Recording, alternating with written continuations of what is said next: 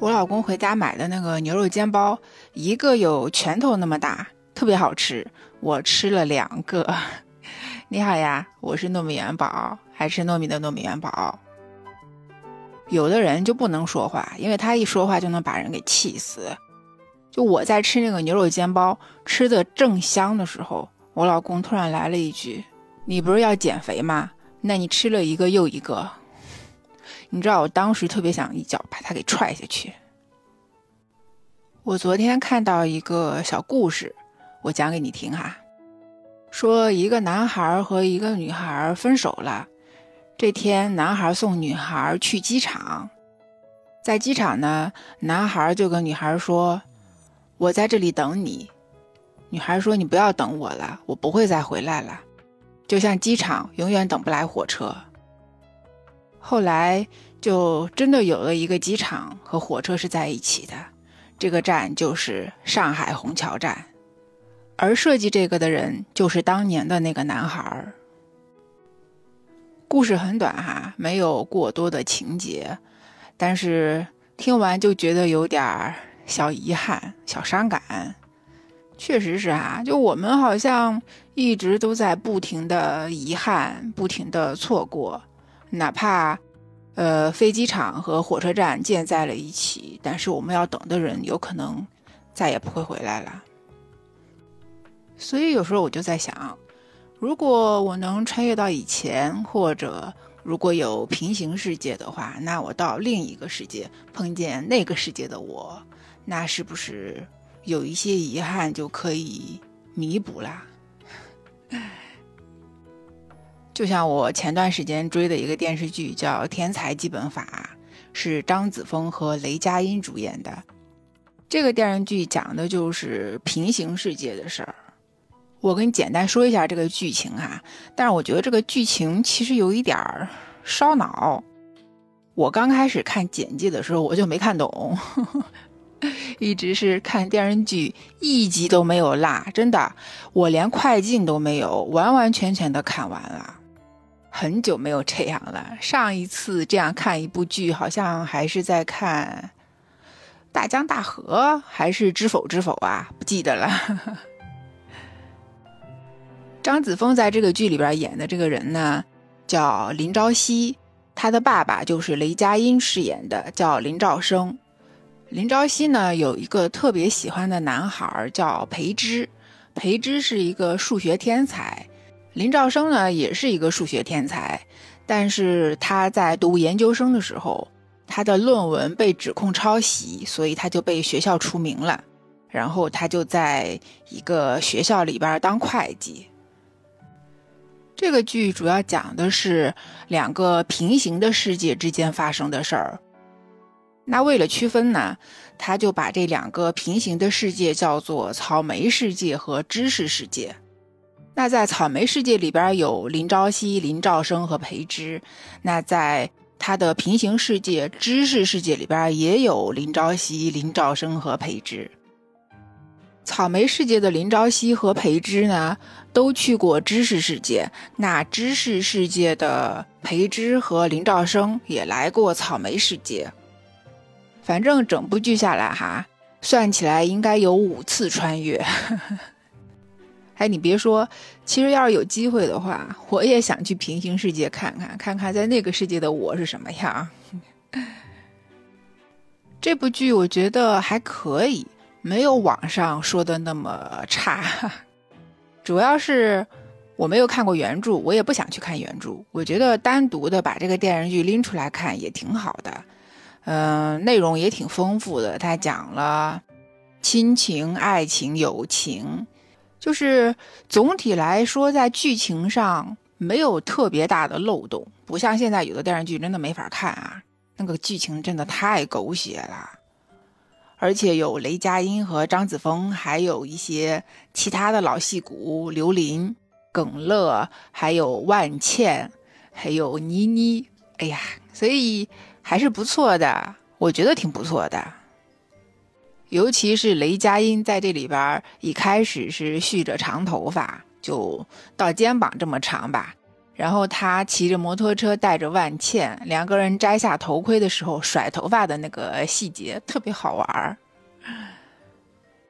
当然了，这个电视剧它是关于数学的嘛，就两个数学天才，包括林朝夕到了知识世界之后，他参加什么奥数，还要研究什么 P 等于 NP 的问题。还有很多的函数，很多的公式，反正我是数学白痴，我也看不懂，我也不知道写的对不对。但是我看见网上有人吐槽哈，说你们这个数学公式什么的不严谨啥的，这个我就不多说了，反正我也不懂。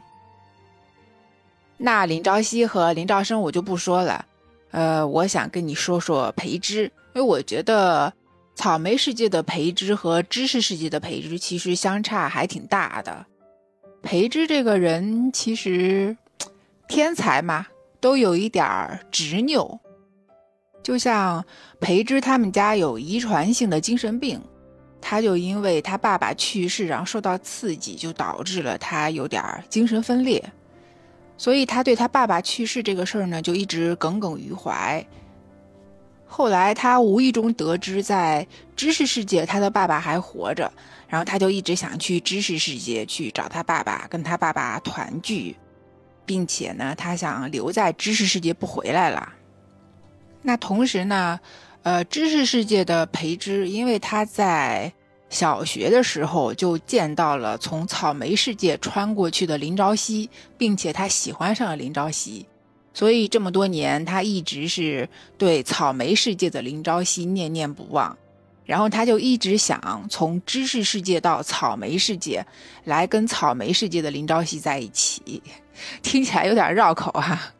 也就是说，这两个培之呢，一个是想要亲情，宁愿放弃爱情；那另外一个呢是想要爱情，他为了爱情可以放弃亲情。其实当时我在看的时候，我就在想，哎，那既然这样，那你就干脆让这两个人互换一下好了，对吧？互换一下人生。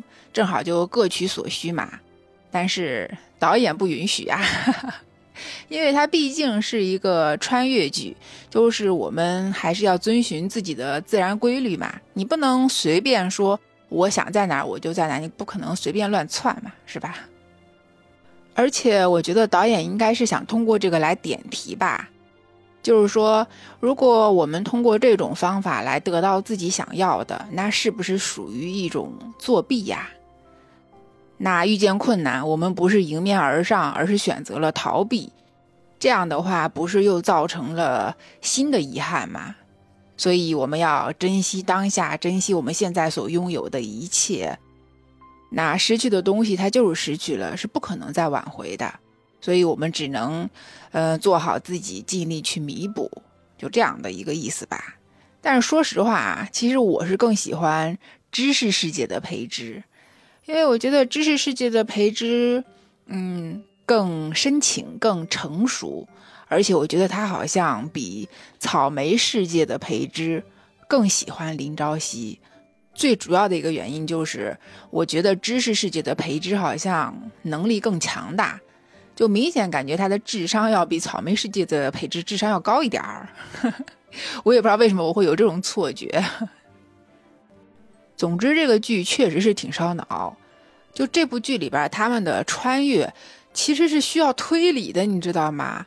就你一定要看到最后，要不然你根本就看不懂他们为什么能这样来回穿越。相比较爱情呢，我觉得在这个电视剧里边，对于亲情的描述、对亲情的表达，其实更抓人、更让人感动。尤其是当草莓世界的林兆生，他后来得了老年痴呆。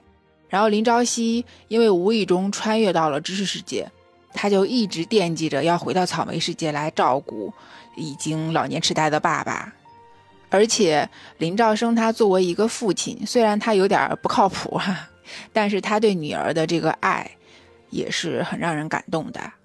所以我觉得这个剧情整体来说真的是很连贯。最主要的就是他是说得过去的，知道吗？他是能让你相信的。但是有一点，我就觉得特别的奇怪，可能是我的心理作用啊。就是张子枫演的这个林朝夕，他跟裴之最后在海边接吻，哎呦我天！我觉得张子枫她就是一个高中生，就是一个小姑娘，她突然间就可以拍吻戏了，就觉得怪怪的，就怎么看就感觉她像是一个未成年。不知道是不是因为最近太累了，所以老是想一些这种乱七八糟的东西。那你想不想去平行世界看看呀？你想不想去未来看一看呀？那如果有一天你真的能去到未来，或者能到了平行世界，那你最想做什么？那你在留言区告诉我吧。欢迎你订阅我的专辑，欢迎你给我留言。那这里是糯米范儿，我们今天就这样喽，下次再见啦，拜拜。to say, scared to confess what I'm feeling. Frightened, you'll slip away.